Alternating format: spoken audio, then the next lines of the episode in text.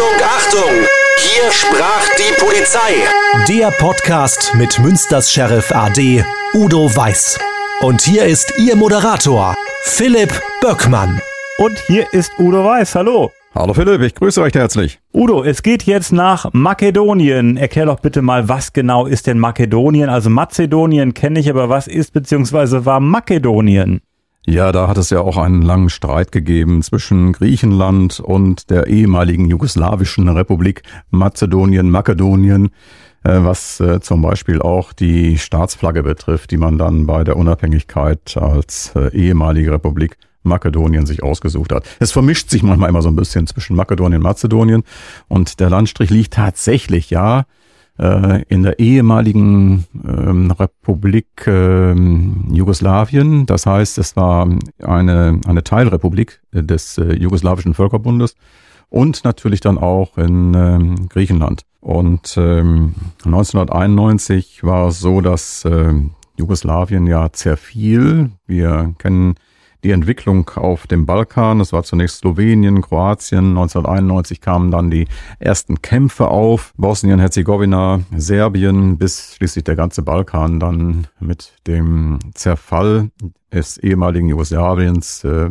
und der kriegerischen Auseinandersetzung zu tun hatte und betroffen war. Und die ehemalige jugoslawische Teilrepublik Makedonien hatte sich dann im September 1991 für unabhängig erklärt und war das einzige Land, das das auch tun konnte. Das haben sie also ganz geschickt gemacht, denn ähm, das war ansonsten ohne äh, den Zuspruch von Belgrad überhaupt nicht möglich. Aber Makedonien hat das durch geschickte Verhandlungen hinbekommen.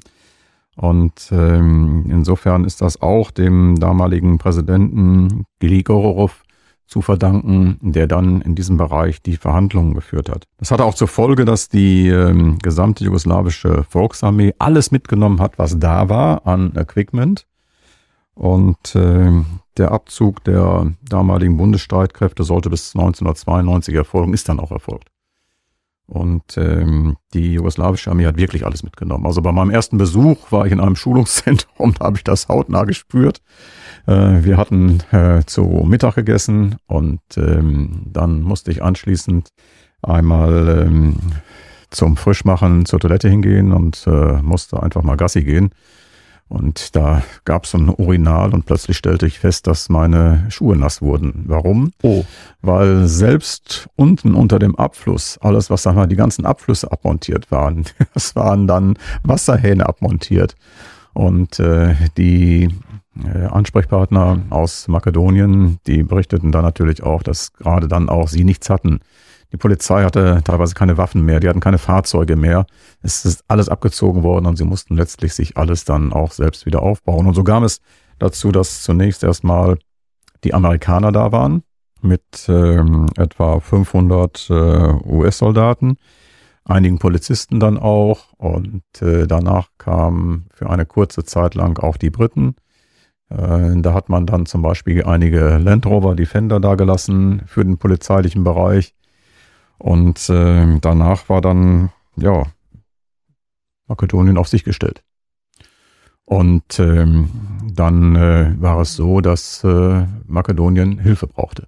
Und ähm, umgekehrt war es so, dass äh, Deutschland versuchte, in diesem Bereich des Balkans irgendwo ja, Fuß zu fassen, eine Informationsquelle zu bekommen. Denn man muss sich so dieses Gebiet vorstellen, wir haben ja auch viele Bezüge dorthin, auch polizeiliche Bezüge dorthin. Äh, wir hatten dort gar keine Verbindungsstelle, die funktionierte. Und so kam man damals von Seiten der Bundesregierung auf die Idee, äh, doch Makedonien zu unterstützen. Und das natürlich vor dem Hintergrund auch, dass äh, Deutschland dort auch einen Ansprechpartner auf dem Balkan findet. Und Makedonien kann man so vergleichen als Schweiz des Balkans. Ich wollte einmal ganz kurz einhaken und einmal ganz kurz noch die heutige Aufteilung ansprechen. Das finde ich ganz spannend, weil Makedonien an sich gibt's nicht mehr. Es gibt Nordmazedonien im Nordwesten, es gibt das griechische Makedonien im Süden, das gehört zu Griechenland. Da gibt's im Nordosten das bulgarische Makedonien, es gibt kleinere Gebiete noch in Albanien, im Kosovo, in Serbien. Total spannend, dass also Makedonien an sich ähm, so gar nicht mehr besteht. Ja, das ist, äh, deshalb tate ich mich immer so ein bisschen schwierig mit der Beschreibung, ähm, ja. zu sagen, was ist das ehemals Nordrepublik oder Makedonien, mhm. Mazedonien, mhm. weil daraus ja auch ein internationaler Konflikt entstanden ist. Also die Makedonier haben sich für selbstständig erklärt und äh, sind auch anerkannt worden, aber es gab noch viele, viele Regularien zu finden dann auch, weil halt eben dieser, ich nenne es jetzt mal Landstrich, grenzübergreifend ist. Und daraus entzürnte sich ja auch der Streit um die damalige äh, Flagge, die ich äh, dir mitgebracht habe, ähm, die ähm, so einen, einen Stern äh, symbolisiert oder eine Sonne symbolisiert. Und ähm, das ist äh, die Nationalflagge, die man bei der Unabhängigkeitserklärung 1991 präsentiert hat. Und die Griechen, die haben sofort gesagt, das geht überhaupt nicht, denn äh, dieser Stern von Virginia, so heißt er, oder die Sonne von Virginia, ähm, die ist ähm, im nordgriechischen Virginia bei Ausgrabungen 1978 gefunden worden und äh, soll ein Symbol des Königs Philipps II.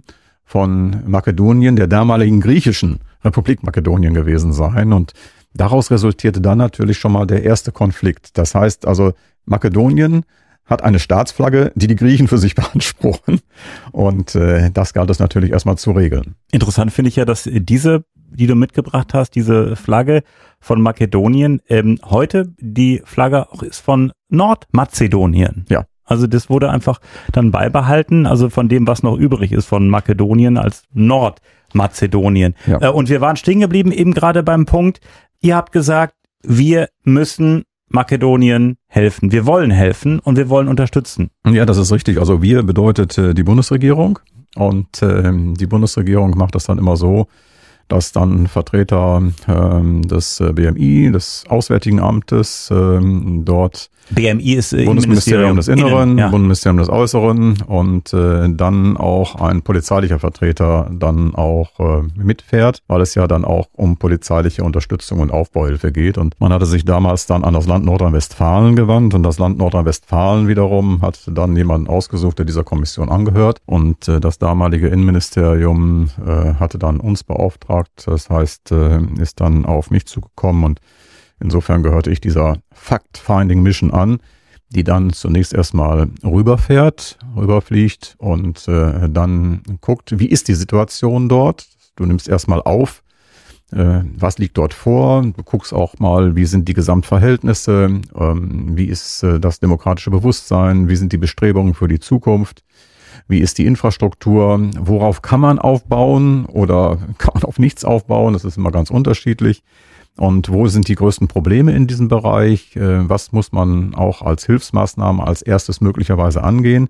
Und dann natürlich vor allen Dingen auf Augenhöhe auch immer mit den jeweiligen Ansprechpartnern dort besprechen. Und da hat sich herausgestellt, äh, beim ersten Eindruck, äh, da wurde relativ viel mitgenommen.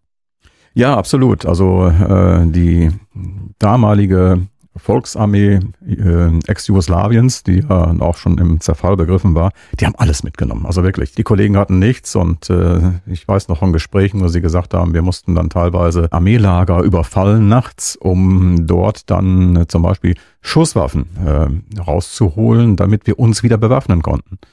Äh, Fahrzeuge waren dann nicht äh, vorhanden. Und äh, insofern musste man wirklich dort einer enormen Pionierleistung, das muss man den, den Menschen dort äh, wirklich zugute halten. Es war bewundernswert, alles von Anfang an neu aufbauen. Und ähm, Deutschland hat das natürlich auch nicht ganz äh, uneigennützig gemacht. Das macht man nie, denn wie gesagt, wir brauchten Ansprechpartner in dieser Region.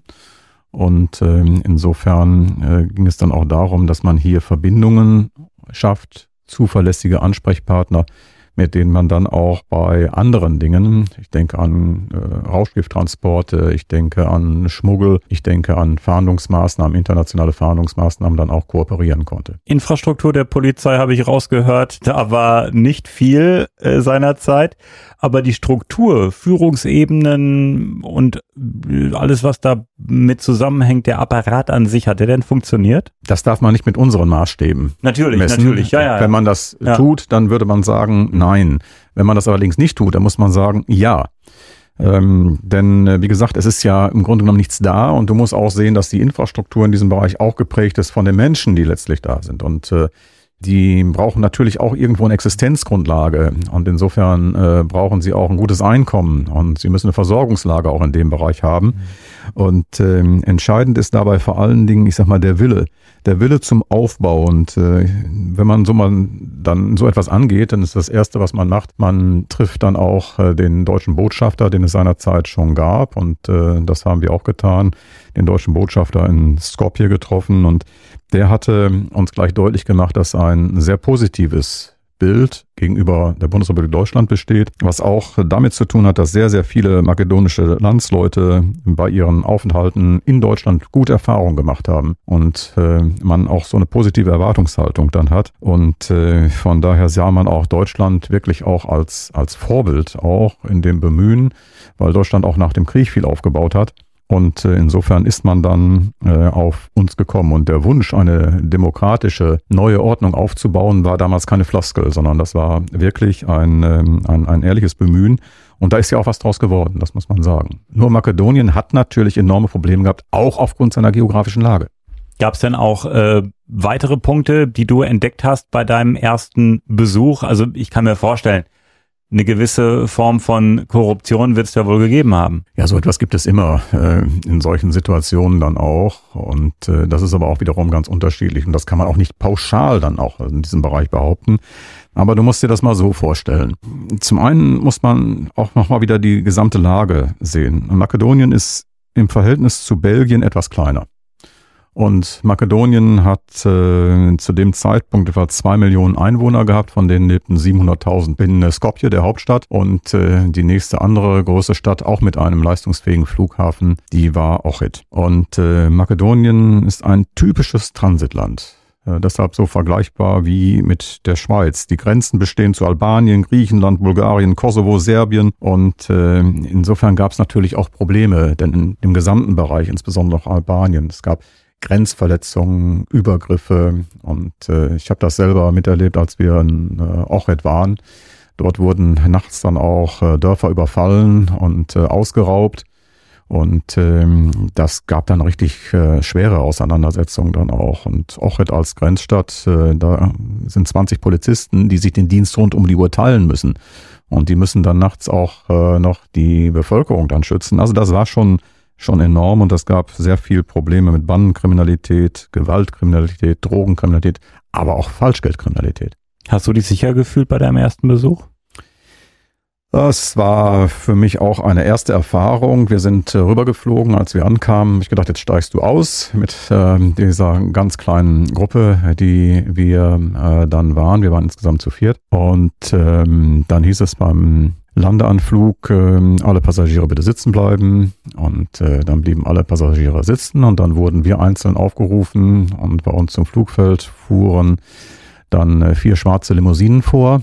Und äh, dann waren wir die Ersten, die bevorzugt aussteigen konnten gingen dann runter zu den Fahrzeugen, wurden dort begrüßt und äh, wurden dann von diesem Konvoi abgeholt. Alles schwarze Fahrzeuge. Und das Erste, was mir dann auffiel, als äh, die Fahrzeugtür aufgemacht worden ist, konnte ich feststellen, dass der Holm innen drin blau war. Das heißt, das Fahrzeug hat also eine ganz frische Lackierung bekommen und war nicht ursprünglich mhm. ein äh, Staatsfahrzeug. Mhm. Und das hat sich auch hinterher bestätigt. Äh, ich habe einmal einen Parkplatz gesehen, der war etwas größer wie ein Fußballfeld. Und da standen alles Fahrzeuge drauf, deren Eigentumsverhältnisse nicht klar waren. Und äh, man hat das damals schon, wie man das heute hier bei uns auch machen kann, mit der Möglichkeit der Einziehung versehen. Wenn die Eigentumsverhältnisse nicht klar waren, dann sind diese Fahrzeuge dann alles in den Staatseigentum gegangen. Und damit hat man dann im Grunde genommen schon wieder ja die staatlichen Institutionen aufgebaut. Also das war mein erster Eindruck. Der zweite Eindruck war im Hotel, Hotel Europa damals. Ähm, ich kannte bislang auch so UN-Panzer aus dem Fernsehen, aber dann hatte ich den ersten äh, vor der Tür stehen sehen und mhm, in einer Etage war noch ähm, alles rausgebrochen und äh, aber ansonsten völlig in Ordnung das Hotel und äh, ich fuhr dann hoch, einmal mit dem Aufzug und vor mir stiegen dann drei Personen ein, von denen waren zwei äh, in äh, sehr teuren Anzügen. Man konnte allerdings auch gleich erkennen, dass sie hinten eine Schusswaffe trugen. Das waren wohl die Personenschützer dieser dritten Person, die ich nicht kannte. Also wusste ich schon, es ist gut, wenn man äh, mit den Kollegen zusammenbleibt in diesem Bereich. Und ähm, dann äh, passen die auch auf einen auf und man muss halt eben die üblichen Sicherheitsvorkehrungen begehen, die man dann auch in solchen Situationen halt eben begeht. Und ähm, ich habe zum Beispiel auch Falschgeld einmal gesehen. Der Staatssekretär, der unser Ansprechpartner zu dem Zeitpunkt war, der ähm, hatte ähm, uns dann abends auch mal bei einem Casinobesuch anschließend Schwarzgeld gezeigt. Es war eine halbe Million, eine halbe Million deutsches Geld. Mhm. Und äh, das konntest du augenscheinlich. Also D-Mark. Damals war es noch D-Mark. Oh, oh, oh. Und das konntest du augenscheinlich nicht erkennen. Ich hatte dann selber von mir einen Geldschein rausgeholt aus der Tasche, weil man konnte das fühlen. Das war das Einzige, aber es war unheimlich schwierig. Also es war eine perfekte Fälschung, aber es war halt eben sichergestellt, deutsche Währung war eine gute Währung. Und ähm, insofern musste man schon aufpassen, seinen Geldschein nicht mit dem anderen nachher noch verwechselte, sind schnell wieder weggepackt. Und äh, so konnte man erkennen, also hier tut sich auch was. Und diejenigen hier, die hier die Verantwortung tragen, die wollen nicht nur aufbauen, die bauen auch auf und die, die schaffen auch Zugriffe und die schaffen es auch, solche Sachen sicherzustellen. Und ich glaube, wenn ich das so höre, auch mit der umlackierten äh, Karosse, mit der, ähm, äh, mit der Staatskarosse, ich glaube, die Makedonier die haben in dieser Zeit auch im Grunde genommen, ähm, will nicht sagen gelernt, aber die haben einfach äh, um die Ecke gedacht. Also die haben wirklich, mussten halt, weil nichts da war, gucken, wie sie kreativ und äh, aus dem Nichts was aufbauen. Ja, also das man merkte man das schon bei diesen Unabhängigkeitsverhandlungen sehr geschickt äh, in der Verhandlungsführung. Gute Leute zu dem Zeitpunkt, die dann auch da waren, als äh, die verantwortlichen politischen Führer, auch auch Verantwortlichen der Polizei, die wir dann ja auch kennengelernt haben. Und ähm, insofern äh, hat diese geschickte Verhandlungsführung, das äh, Talent zur Improvisation und der sehr optimistische Wille, zukunftsbildend tätig zu sein, äh, dort so eine Grundlage gebildet, wo man sagen kann, das war ein Erfolgsrezept. Das haben die wirklich gut hinbekommen. Und die brauchten dann natürlich auch entsprechende Unterstützung. Und äh, man darf das nicht verkennen. Die hatten in einem Jahr 15 Millionen Grenzüberschreitungen und ähm, dann äh, waren in dem gleichen Jahr 111 Grenzverletzungen die dann in, äh, ich glaube, es waren 60, 63 Fälle sowas, zu schweren Auseinandersetzungen führten. Insbesondere unten im äh, albanischen Bereich dann auch mit Schusswaffeneinsatz. Und ähm, da mussten sie natürlich auch ihren Landesteil und die Bevölkerung auch in diesem Bereich sichern. Wie lange hat dein erster Besuch gedauert für die Bestandsaufnahme und welche Eindrücke hast du von der Polizei bei diesem ersten Besuch bekommen, auch in Sachen Hierarchie, wie man miteinander umgeht, ob da ein vertrauensvolles Verhältnis geherrscht hat, ob da zum Teil ein bisschen Misstrauen war, wie Führungspersonal mit äh, in Anführungsstrichen dem normalen Streifenbeamten umgegangen ist. Was hast du da mitbekommen und wie lange war dieser äh, erste Einsatz nach dem Motto, ich gucke mir mal alles an, zeitlich? Ja, also so eine Fact-Finding-Mission, die geht in der Regel, und so war es auch über eine Woche, äh, in der man da ist. Dann hat man natürlich ein volles Programm, um alle Fakten und Daten aufzunehmen, äh, wo man dann auch mal aufnehmen muss, wir wollten wissen, gibt es zum Beispiel schon so etwas wie so eine Spezialeinheit, gibt es sowas wie eine Einsatzhundertschaft und äh, man hatte große Probleme zum Beispiel mit äh, Tumultdelikten, die häufig auch entstanden sind, zum Beispiel bei Fußballveranstaltungen. Dann hatte man allerdings dort Einsatzführer, die für derartige Großlagen noch wenig Erfahrung hatten, aber die, wie gesagt, alle guten Willens waren. Also Tumult äh, ist beispielsweise äh, wenn eine große Menschenmasse da ist und dann bricht plötzlich Tumult aus und da äh, gibt es dann beispielsweise eine Schlägerei. Oder ich sag mal so, von einer Bank ist eine ganz lange Warteschlange, die wird immer länger, weil nichts organisiert ist. Und äh, plötzlich werden die Leute aggressiv und da kann ja auch Tumult entstehen. Das nur mal als anderes Beispiel. Ja, absolut. Es gab also Protestveranstaltungen, es gab äh, Streiks, es gab eine Situation, wo man eine alte jugoslawische Flagge aus äh, einem Fenster hängen konnte. Die Polizei wollte die dann wieder einholen und äh, dann eskalierte das Ganze. Und äh, also insofern ist in einer solchen Umbruchstimmung immer ein, ein ist wie ein Pulverfass dann letztlich auch. Und äh, dann ist das auch meistens der Grund, dass sich das auch bei so Sportveranstaltungen, wo mhm. viele Menschen zusammenkommen, ja. dann einfach entzündet. Und ich glaube auch sowas wie Deeskalation, äh, das äh, war da vielleicht auch in manchen Köpfen nicht so drin. Also es ist ja auch äh, eine Vorgehensweise, dass man die Situation erstmal beruhigt und nicht sofort reingeht und draufhaut. In Anführungsstrichen jetzt mal. Ja, ja, natürlich. Das ist natürlich auch schwierig, denn man muss auch sagen, was auch zugenommen zu dem Zeitpunkt in Makedonien, das war das, was wir hier derzeit auch spüren, der Widerstand gegen Vollstreckungsbeamte. Mhm. Also, dass man die äh, Polizei nicht sind- ernst nimmt. So ist das. Ja. Und das testen viele natürlich auch aus. Äh, Wir kennen das aus den altkommunistischen Ländern. Da herrscht ein solches strenges Regime. Ich weiß das noch aus meinen Russland-Aufenthalten, dass die Kollegen gesagt haben, ihr müsst äh, unseren russischen Intensivtätern anders begegnen, Ja. ähm, wie ihr das gewohnt seid mit eurer Deeskalation. Ja, Ähm, weil die das als Schwäche empfinden. Ja, ja, ja, und Äh, genauso ist das dann auch in diesem Bereich gewesen. Man kannte das aus dem ehemaligen Jugoslawien, da hat man sich nicht getraut, aber jetzt ist ja eine neue Staatsmacht da und jetzt gucken wir mal, testen das mal aus und gucken mal, wie weit kann man in dem Bereich gehen. Und ähm, insofern waren das von daher für die Kollegen ganz, ganz schwierige Monate, Jahre, in denen sie sich begeben hatten. Da brauchten sie wirklich dann entsprechende Unterstützung. Mhm. Und äh, den Punkt, den ich noch hatte, war äh, der Umgang miteinander. Äh, wie ist man miteinander umgegangen? War das vertrauensvoll? War da ein Misstrauen? Wie war das? Also das Klima war, muss ich sagen, sehr äh, entspannt und äh, man merkte, dass ähm, alle den Willen haben und man wusste, man ist auch gegenseitig aufeinander angewiesen und das äh, machte alles einen sehr kollegialen Eindruck.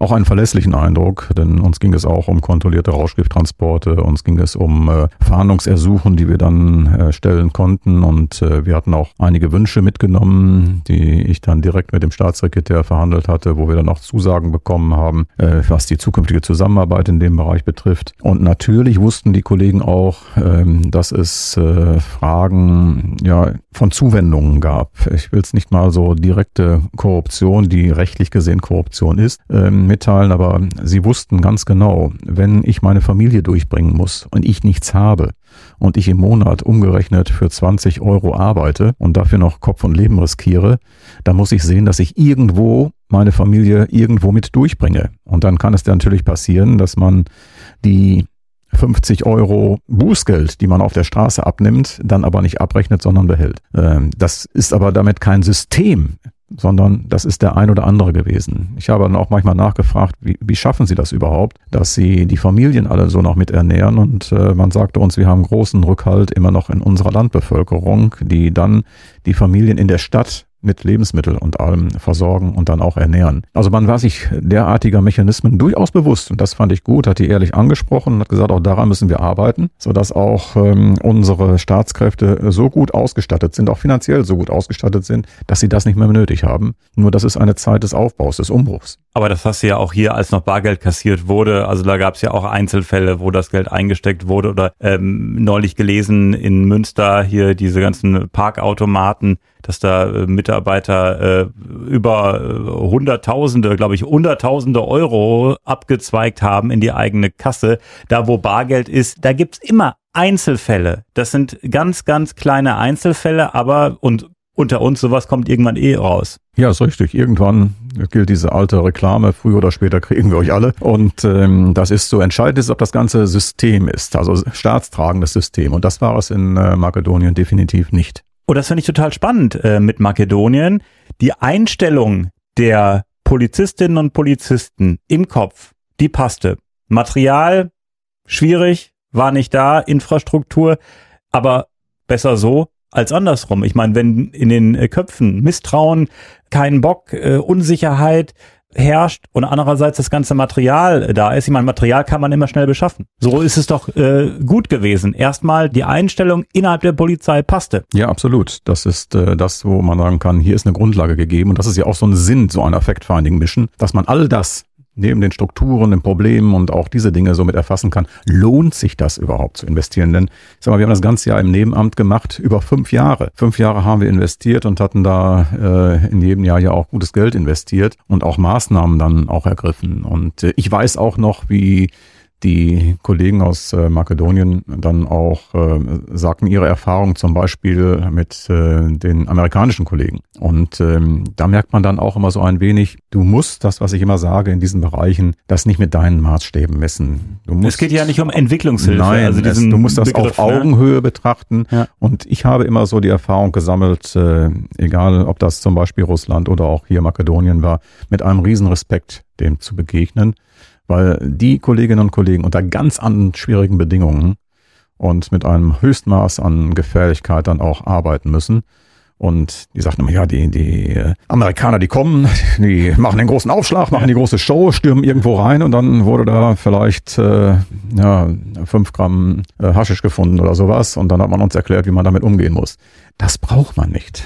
No, da, darum geht es nicht. Und äh, insofern ist diese, diese Unterstützung auch sehr schnell verblasst. Und äh, deshalb auch ähm, die Unterstützung Richtung, das Unterstützungsersuchen Richtung Deutschland gekommen und das hat dann auch stattgefunden. Über den fünfjährigen Einsatz von euch sprechen wir dann in der nächsten Folge. Dann geht's weiter um Makedonien. Udo Weiß, vielen Dank. Ja, vielen Dank, Philipp. Und wir würden uns freuen, wenn Sie diesen Podcast abonnieren, damit Sie keine Folge verpassen.